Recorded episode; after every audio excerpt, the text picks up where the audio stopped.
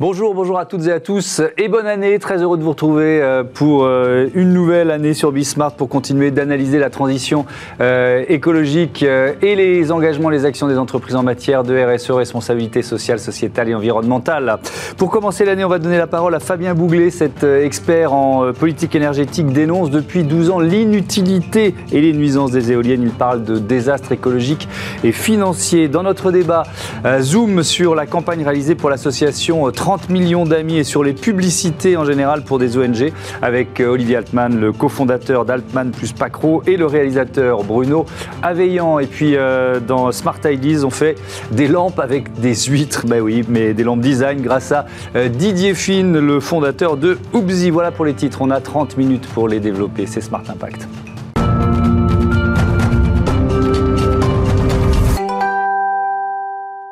Bonjour Fabien Bouglet, bienvenue. Bonjour Thomas Hugues. Vous euh, publiez donc une édition mise à jour de votre livre Éolienne, la face noire de la transition écologique. C'est aux éditions euh, euh, du Rocher. Pourquoi dites-vous, j'ai commencé par une question très générale, pourquoi vous dites que les éoliennes ne servent à rien? Elles ne servent à rien parce que, encore récemment, Barbara Pompili nous a dit on va mettre des éoliennes pour décarboner la France. Hmm. Sauf que la France, avec son hydroélectricité et ses centrales nucléaires, est déjà à 80% décarbonée. En outre, le problème, c'est que comme les éoliennes sont intermittentes, elles ne produisent que 25% de leur capacité maximale de production. Mmh. On est obligé d'utiliser en complément des usines au gaz et au charbon. Et c'est ce qui explique pourquoi l'Allemagne, euh, avec ses éoliennes couplées au charbon et au gaz, émet 10 fois plus de gaz à effet de serre que la France, avec 400 mm. grammes par kilowattheure produit, alors que la France émet 40 grammes par kilowattheure produit. C'est là qu'on voit que mm. installer des éoliennes pour décarboner dans un sens de transition énergétique est une illusion est-ce que et ne sert Est-ce que c'était une bonne idée au départ? Est-ce que le, principe profiter d'une énergie euh, renouvelable, même si elle est intermittente comme, euh, comme le vent, est-ce que c'était un principe euh, vertueux? Et, est-ce que ça a dérapé à un moment? Bah, En fait, faut pas oublier que si ça fonctionnait 100% euh, du temps, mm. il n'y aurait pas de problème par mm. rapport aux éoliennes. Mais 25% du, de la capacité maximale de production, c'est trop petit. C'est d'ailleurs le même problème avec les panneaux photovoltaïques. Sauf si on se place dans une logique de mix énergétique, où il y a de l'éolien, euh, du solaire, du nucléaire. Oui, mais le problème, c'est que ça n'est pas pilotable. On ne sait pas quand ça intervient. Tandis qu'une centrale nucléaire, bah, mm. vous, vous produisez de l'électricité, ça ronronne, et vous avez ce bloc qui fait que lorsqu'on a des pics de consommation, il faut pas oublier que notre problème, c'est le pic de consommation. Et c'est d'ailleurs ce qui se passe en Allemagne. Newsweek l'a rappelé. Mm. Si on a aujourd'hui un choc gazier, on parle d'enjeux financiers considérables, c'est parce que l'Allemagne et les pays européens qui ont fortement investi dans les renouvelables aujourd'hui, avec la reprise post-Covid, se mhm. retrouvent dans la situation où ils ont besoin d'électricité. Et ils n'ont pas suffisamment avec les renouvelables. Et donc, eh bien, ils ont une forte demande au gaz et au charbon. Mhm. Et Newsweek l'a rappelé aux États-Unis euh, récemment dans un article euh, qui, a été, euh, qui a eu un énorme succès, qu'il ne fallait pas reproduire le modèle européen. Alors, il y a effectivement hein, une question de souveraineté. Si, on se concentre un peu sur la France, elles, viennent d'où les éoliennes qui sont implantées en France? Est-ce qu'on produit des éoliennes? On ne produit aucune éolienne, mm. depuis en particulier la, vente de la filière d'Alstom en renouvelable, mm. euh, qui on a vendu nos éoliennes. 65% des éoliennes installées sur le sol français sont produits en Allemagne et 30% au Danemark. Le reste un peu en Chine et aux États-Unis. Nous n'avons aucune éolienne française installée sur le sol français. Mhm. Alors, euh, la ministre de l'écologie parle de, euh, d'usines de, montage de Siemens Gamesa qui sont mhm. en fait des éoliennes allemandes montées sur le sol français. C'est mhm. pas la création d'une filière industrielle française de l'éolien. C'est vrai aussi pour l'éolien flottant. C'est pareil. Alors le flotteur, par contre, est français. Il y a General Electric qui, euh, qui est en train de construire des éoliennes flottantes en France. Hein. Tout à fait. Mm. C'est ce que c'est des alors c'est pas de la construction, hein, c'est du montage. C'est de l'assemblage. Ah, c'est de l'assemblage. Mm. Comme Ikea, hein, vous mm. achetez vos vos, vos, C'est quand, même de l'emploi et de l'activité. Euh, très très faible, très très faible, parce qu'il faut pas oublier que la France est leader en matière nucléaire avec 400 000 emplois directs, indirects et induits, et la filière industrielle éolienne, c'est 200 000 emplois en Allemagne.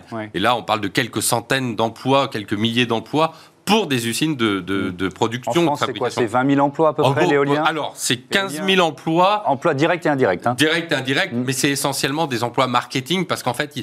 les entreprises sous-traitent. Après, vous avez les exploitants c'est-à-dire ceux qui produisent de l'électricité Mhm. en, bénéficiant de l'électricité subventionnée française. Et ça, c'est 15 55% des entreprises étrangères. Et, et dans ces 55%, vous avez 45% d'entreprises allemandes, dont l'essentiel appartiennent à des holdings, soit euh, logés dans des paradis fiscaux ou dans des holdings hors Europe. C'est-à-dire qu'on on porte les, les, les dettes euh, et les investissements aux filiales françaises qui sont propriétaires des parcs éoliens et en fait les bénéfices remontent à des sociétés offshore.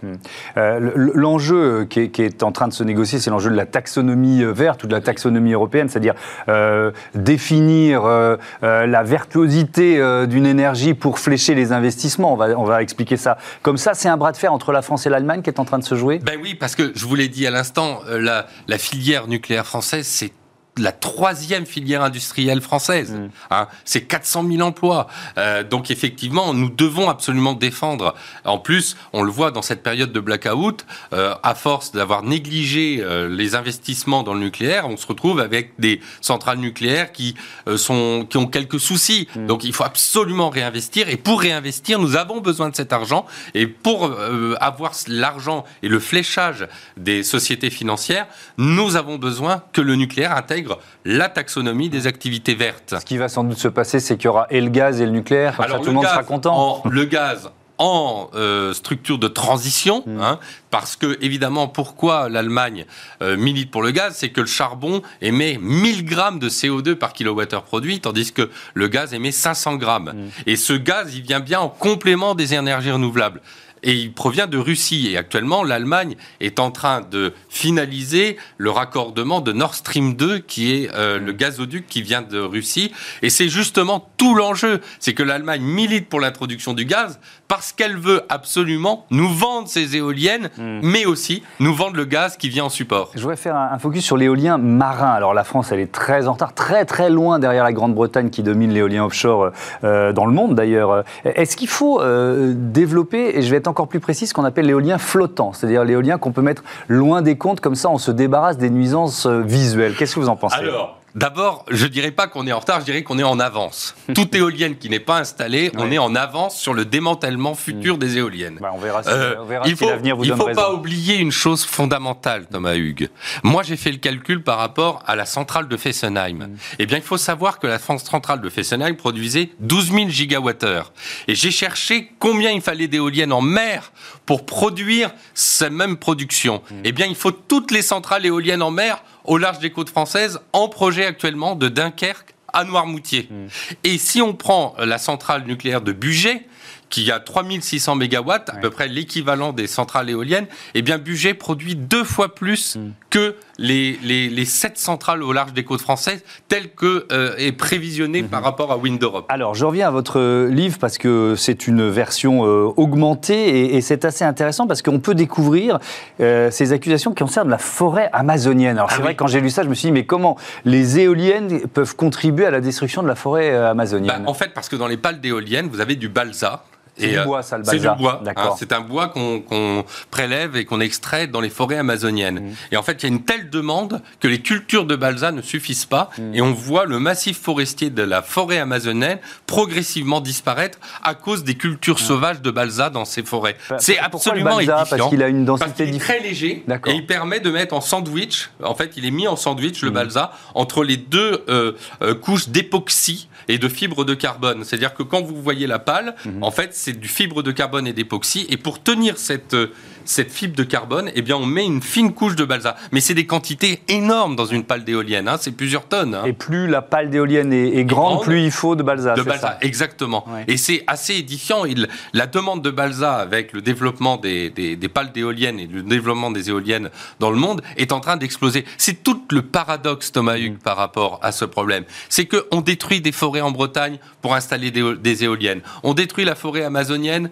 pour mettre euh, du balsa dans, dans les pales. Et en fait, ce symbole de la transition écologique n'est loin d'être écologique. Euh, les terres rares utilisées dans les nacelles de, de pales d'éoliennes, les socles en béton euh, enterrés à vie, 1500 tonnes de béton et de ferraille, euh, les fibres de carbone qui ne sont même pas recyclables. Quand on, en fin de vie, au bout de 20 ans, les fibres de carbone des éoliennes ne sont pas recyclables. On a retrouvé dans le Wyoming des photos de, de pales d'éoliennes enterrées dans des décharges. Enfin, elles sont existantes. C'est Reut- c'est Bloomberg qui les a sortis mm. en février 2020. Donc non, les éoliennes ne sont pas écologiques tant dans leur production d'électricité, puisqu'elles doivent être compensées par du gaz, que dans leur mode de fabrication. Et c'est là où moi je m'insurge mm. de voir nos politiques donner des subventions considérables aux promoteurs éoliens, alors qu'elles ne, pro, ne favorise pas euh, l'écologie et, la transition énergétique. On a bien compris vos arguments. Merci beaucoup Fabien Bouglet. Éolienne, la face noire de la transition écologique, c'est donc publié aux éditions du Rocher, cette édition euh, mise à jour pour cette année 2022. On passe à notre euh, débat quand la pub se met au service des associations et les ONG.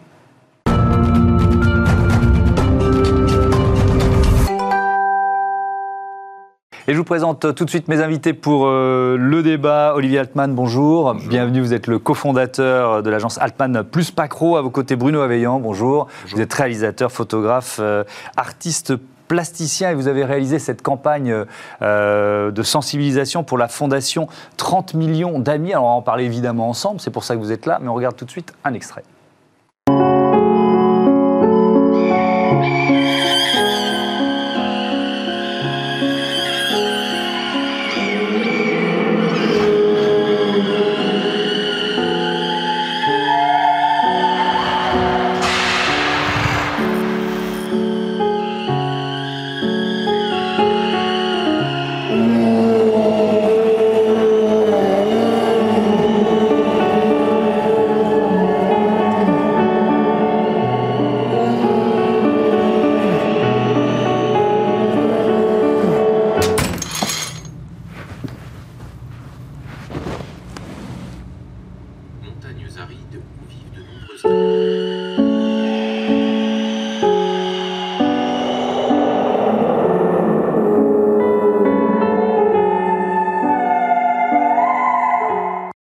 Choisi la fin de, euh, de, cette campagne, Olivier Altman, euh, elle commence par euh, quelqu'un, on ne sait pas si c'est un homme ou une femme d'ailleurs, qui, qui arrive dans une forêt la nuit et qui laisse un chien.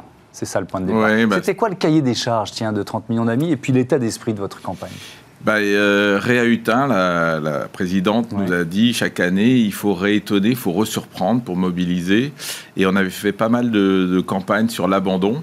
Et on s'est dit comment on peut avancer, euh, faire évoluer le, projet? Et on est passé de l'abandon à la maltraitance en se disant qu'il y a plein d'animaux, il n'y a pas que les animaux de compagnie qui souffrent. Mhm. Sauf qu'il fallait quand même garder euh, le lien avec l'abandon. Donc on s'est dit commençons par un chien abandonné qui hurle à la lune.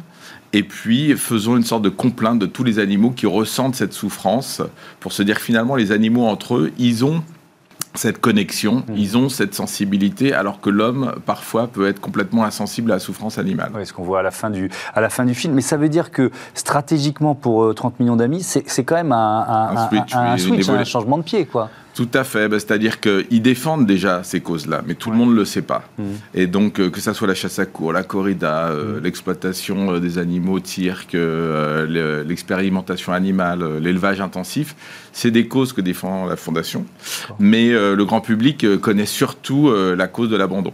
Donc c'était à la fois une découverte de mettre en avant ça et puis mhm. aussi surtout mobiliser les politiques à l'approche des présidentielles. Oui, on va en parler évidemment. Bruno Aveillon, c'est le point de vue des animaux? Que vous vouliez donner, c'était ça le, principe ah, oui, et c'est même ce qui m'a plu immédiatement dans, l'approche du, du, projet. C'est vraiment que pour une fois vraiment on se mettait du point de vue des animaux, comme vous le dites.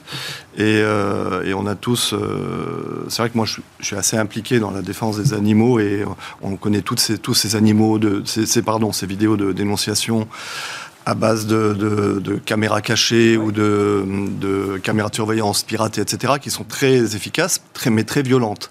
Et généralement, on dénonce dans ces vidéos la barbarie, très efficacement, mais il y a des gens pour qui d'ailleurs c'est trop violent, qui s'en détournent. Qui donc les regardent pas. Déjà, d'une mmh. part. Et puis finalement, l'animal n'est pas traité du point de vue euh, animal, euh, enfin de, de, de, l'être. Mmh. Ce qu'on dénonce, c'est la barbarie de, l'acte.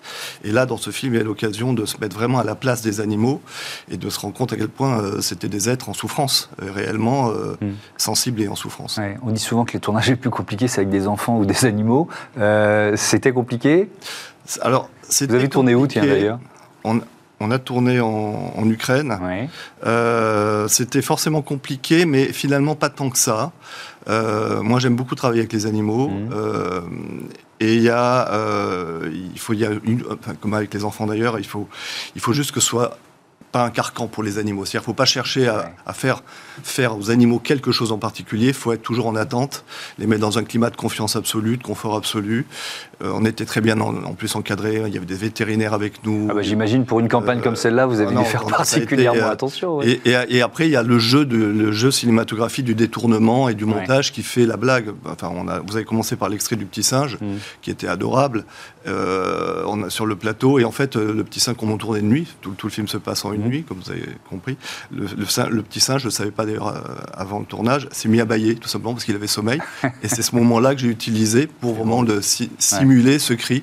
Donc chaque fois, il y a des, astuces comme ça. C'est la magie du réalisateur. Euh, vous parliez de, de Réa Hutin, la, présidente de, 30 millions d'amis.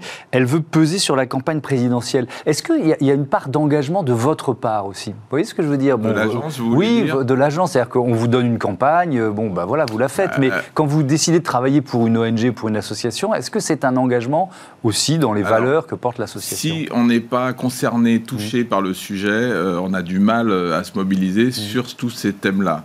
Euh, après, nous, on est les avocats des causes. Donc, notre métier, c'est pas de juger forcément si la cause est parfaite ou juste, même mm. si de plus en plus euh, bah, notre conscience de professionnel est mise euh, à rude épreuve, on va dire. Mais là, c'est forcément très facile pour nous, puisque il y a plein de gens à l'agence qui adorent les animaux. Moi, je voulais être vétérinaire, donc ça tombait bien. Et puis, il y a une vraie osmose qui se passe entre l'annonceur et l'agence. Donc, c'est plutôt des, des projets qui redonne un peu du sens à notre métier de publicitaire. On a l'impression d'être, de faire œuvre utile euh, et de plus en plus parce que pour toutes les marques, il y a ces enjeux RSE. Donc euh, c'est intéressant, parce que ça se rejoint finalement. Il y a des, campagnes entre guillemets classiques qui rejoignent ce que vous pouviez faire plutôt pour des ONG ou des associations, c'est-à-dire euh, chercher le sens, l'engagement, la, promesse et pas seulement le produit. Quoi. Bah, pour certains, le publicitaire c'est le, Satan. On est là pour euh, inciter à surconsommer. Mais ce qu'on voit de plus en plus, c'est que la problématique pour toutes ces marques avec ces enjeux climatiques, ces enjeux sociaux, c'est de trouver du sens, d'agir de façon responsable donc on a beaucoup plus un, boulot stratégique et créatif pour faire aimer les marques sur leur responsabilité. Mmh. Donc je pense que c'est un métier qui devient de plus en plus intéressant et avec des valeurs de plus en plus euh, importantes. Mmh. Euh, Bruno Aveillon, vous, l'avez évoqué tout à l'heure, mais euh, vous étiez déjà sensibilisé à cette cause. Est-ce que le fait de tourner un film comme celui-là, ça vous engage encore plus pour l'avenir? Certainement, oui, bien sûr. Alors, bien, entendu, parce qu'on ne fait pas ces choses-là de manière euh, superficielle. Hein. Mmh. Il y a des choses que je connaissais, euh, déjà. Et puis il y a des choses par le, par le fait même de, tourner ce projet euh, sur lesquels je me suis encore plus euh, impliqué, sur, je me suis euh, documenté, etc. Et j'ai mmh. appris des choses, notamment sur la corrida que j'ignorais. J'étais vraiment déjà anti-corrida, mais alors là c'est devenu un combat parce que mmh. c'est une abjection totale. Hein. Et là j'ai vraiment découvert des choses terribles.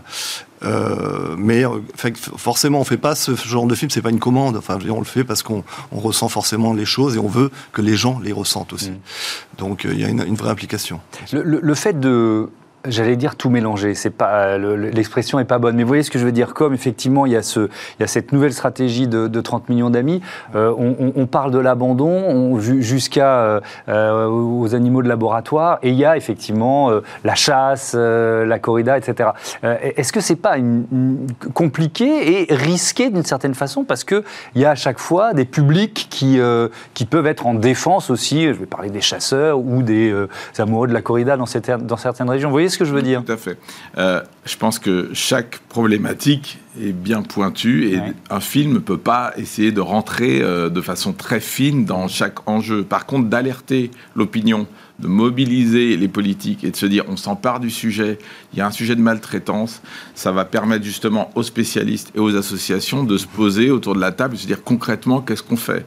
Par exemple, sur les animaux de compagnie, euh, c'est en train de progresser. Je pense que bientôt, on ne pourra plus acheter des animaux comme ça dans des animaleries derrière des vitrines. Mmh. on va essayer de, de redonner cette dimension d'être vivant et pas de jouets qu'on achète à Noël. Ou de biens de consommation. Voilà. Pour autant, euh, les gens, et c'est très bien, ils ont envie d'avoir des animaux avec eux, les animaux sont formidables et ça, c'est très utile. Donc, il y a un boulot de peut-être orienter ça plutôt vers des éleveurs, mmh. d'éviter les, les, trafics d'animaux qui viennent euh, des pays de l'Est. Donc, je pense que le film, il est là pour alerter sur la souffrance animale au global. Et après, il y a un boulot euh, bien précis de, travail entre associations et politiques. Euh, Bruno Aveillon, est-ce qu'il y a aussi, euh, vous, vous, parliez des, vidéos caméras cachées ou, vidéosurveillance piratée, etc. donc ça, c'est l'association L214. Est-ce que pour 30 millions d'amis, il y avait vraiment une volonté de se démarquer et la question qui va avec, c'est la question de l'efficacité. Qu'est-ce qui, pour vous, est le plus efficace dans ce combat? Peut-être que c'est complémentaire d'ailleurs, j'en sais rien. Mais oui, euh, je, pense que c'est complémentaire parce que moi je pense que c'est les vidéos dont on parlait, euh, elles font un travail légitime et, nécessaire. Mais je pense qu'effectivement il y a une, partie du public qui n'est pas forcément réceptif à cette violence euh, frontale mhm. et qui a besoin de, euh, qu'on lui raconte un peu une histoire. Et, le cinéma fait ça merveilleusement bien. Le, langage cinématographique fait ça merveilleusement bien. Traduire l'émotion, je pense qu'on a rarement trouvé mieux que, le cinéma pour le faire. C'est pour ça que le film, d'ailleurs, et c'est ce que souhaitait Olivier d'ailleurs, c'est qu'on développe vraiment une approche très cinématographique autour de ce projet. Mais, c'est vrai que cette question, elle, elle s'est posée par exemple sur la sécurité routière. Mm. Euh, et vous, vous avez dû vous la poser aussi. Euh, jusqu'où on va dans la violence que, que l'on montre pour, pour frapper l'opinion euh, le choc, la provocation, ça peut être intéressant. D'une part, il faut que ça soit légitime pour la marque, parce que finalement, euh, dans les associations, il y a les mêmes problématiques. Il y a mhm. des marques avec des ADN, avec des histoires. Donc, quand vous appelez 30 millions d'amis, vous défendez l'amour des animaux. Euh, et donc, vous êtes dans une marque militante, engagée, mais avec des valeurs et avec une certaine approche. Et puis, euh, je pense aussi que euh, si on veut toucher les gens aujourd'hui, on est un peu sous pression, on a plutôt besoin euh, d'émotion, d'empathie. je ne sais pas si on a besoin tant que ça de, de, de, de déstabiliser l'opinion. Je pense qu'il y a beaucoup de violence en ce moment. Donc si on dénonce la violence, il faut peut-être pas utiliser ce procédé justement. Vous avez euh, réalisé plusieurs films pour, pour d'autres euh, causes, pour d'autres fondations, associations, la Fondation Abbé Pierre, la, Croix-Rouge, la Fondation de, de France. eh, Qu'est-ce qui change? Est-ce que quelque chose change d'ailleurs radicalement?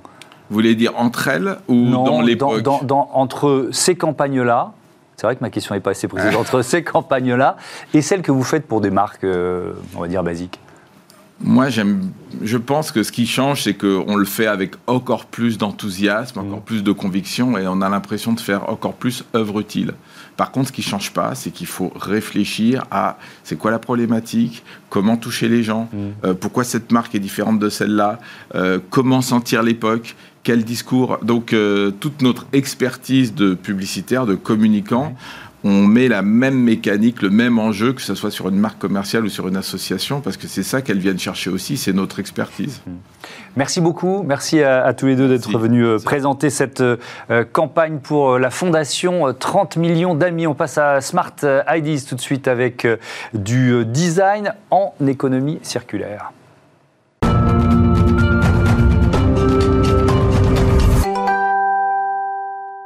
Smart Ideas euh, avec euh, Oupsi. Bonjour Didier Fine. Bonjour euh, Thomas Hugues. Bienvenue, vous êtes le fondateur de Oupsi, créé 2017-2018 avec Marc de Beffort qui vous a rejoint rapidement. C'était quoi l'idée de départ de Oupsi Racontez-moi. Bah, Oupsi, c'est une société qui crée et qui propose une gamme de luminaires design à prix accessible.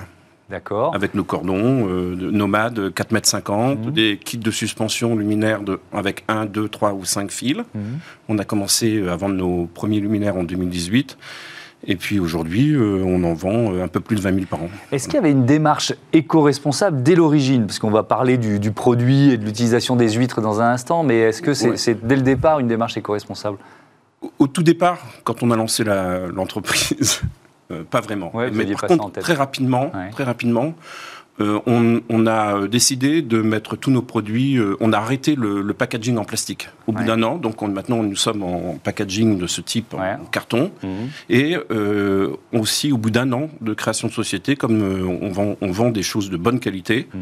on a décidé de, de, garantir nos produits 10 ans parce que je voulais que notre produit soit durable et non pas, on vend pas un produit jetable, on vend un produit durable, de bonne qualité. Euh, oui, et la, et la durée de vie. De la sécurité, la, durée de vie Et la durée de vie du produit, évidemment, ça joue un rôle très important dans son, dans son bilan et son, et son impact. Alors, vous avez décidé de lancer une, une collection avec l'impact écologique le plus faible possible. Et alors, vous avez trouvé cette matière première étonnante. On avait déjà parlé une, une, fois dans, dans cette émission.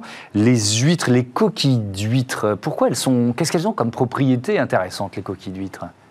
Alors, tout débat. Tout d'abord, euh, les coquilles d'huîtres, c'est 150 000 tonnes de production par an. Oui. Voilà. Déjà, il y a de la matière première. Donc, on aujourd'hui, on en, on, on, en, on en recycle, le, déchet recyclé, c'est 12 000 tonnes environ en France. Euh, mais en fait, ça reste un puissant fond. Alors, euh, les déchets, c'est une mine, cette matière de déchets d'huîtres. Donc, euh, on, en utilise, on en utilise pour euh, nourrir les poules, on en utilise pour faire des remblais dans les, dans, les routes. Mmh. Il n'y a pas longtemps, une émission, on en, on, en, utilise aussi pour faire de la peinture sur les toits, etc., mmh. etc. Et nous, on s'est rendu compte que ces huîtres, on pouvait les, les transformer en nanopoudre, qu'on pouvait y ajouter un peu de polymère et puis fabriquer un produit. Donc on a fabriqué des abat-jours en bioplastique d'huître. Donc là, vos abat-jours, ils sont, ils sont euh, à base d'huître 70% d'huître et 30% de polymère. Voilà. C'est génial. Et euh, ça, ça, a demandé beaucoup de recherche et développement ou finalement, c'est, il, faut, il, faut, il faut avoir la bonne idée quoi.